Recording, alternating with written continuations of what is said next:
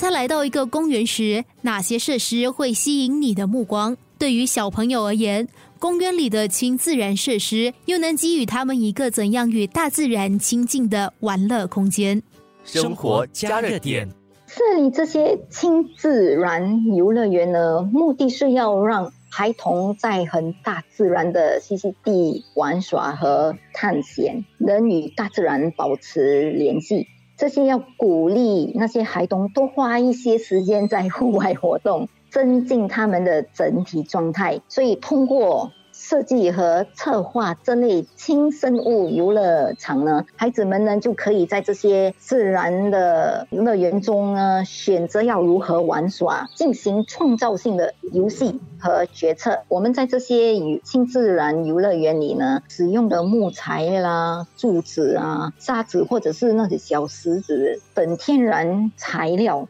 大概有。十四个设计的元素，不过不是每一个乐园里面都要包含这十四个啦。所谓的不同的自然游乐园呢，都有跟着当下周围环境所拥有的一些物质呢来设计的。国家公园局园艺与社区造景处副处长卢静飞就分享了在公园中个别亲自然乐园的特色。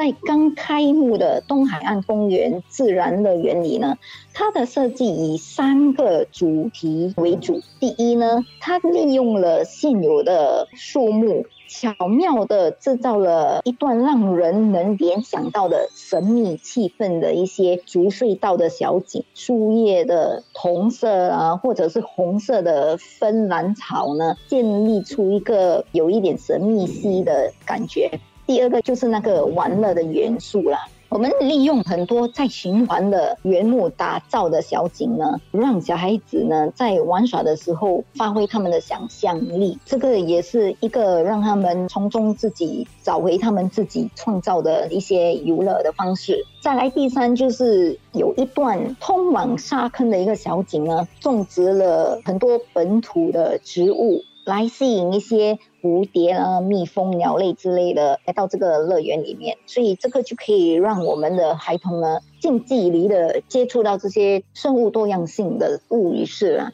另外一个例子就是我们的 Pop Park 里面，在这里呢，我们就有九种不同的玩乐设施。神奇树林呢，利用那些小树种在聚集地，然后制造很多的小小的隧道，然后藏身之所，可以让小孩子呢玩捉迷藏之类的游戏，让他们有一所探索的活动啊。这些小孩子呢，他们可以走进那些植物，可以观赏鸟类和昆虫，还有在另外一个元素里面有所谓的。种子这里呢，就是我们放了一些硬体的种子，就像。传奇树的种子啦，或者是橡胶树的种子、爬藤植物的种子呢，放在一个空心里的一个轮子里面，然后呢，他那些小孩子呢，就可以以这些器材呢转的轮子啦，然后做一些声响出来，就是在他们的玩乐中呢，激发他们的这些触感或者是听觉，接触到所谓大自然的这些活动咯。在工作中，静飞需要和很多对社区花园感兴趣的公众合作，帮助他们设立各自的花园。在国家公园局的警处社区部门呢，就是 Community in Bloom 工作了，很多的机会啊，能够帮助对园艺有兴趣的公众呢，一起设立他们的社区花园，这也能让他们更亲近大自然。我发现越来越多人。对大自然的意识都提高了。一个很有趣的现象就是，花园的类型呢，其实很依据每个不同的需求而设立的。通常人们会在住家附近呢，那些居住在家里要设立社区花园的，多数都会种植可供他们采割或者烹饪的食用植物啦。医院啦、乐龄护理中心和类似的机构呢，则偏向于设立康疗花园。再来就是学校，通常呢，他们就会寻求我们来设立以生物多样化为主题的花园，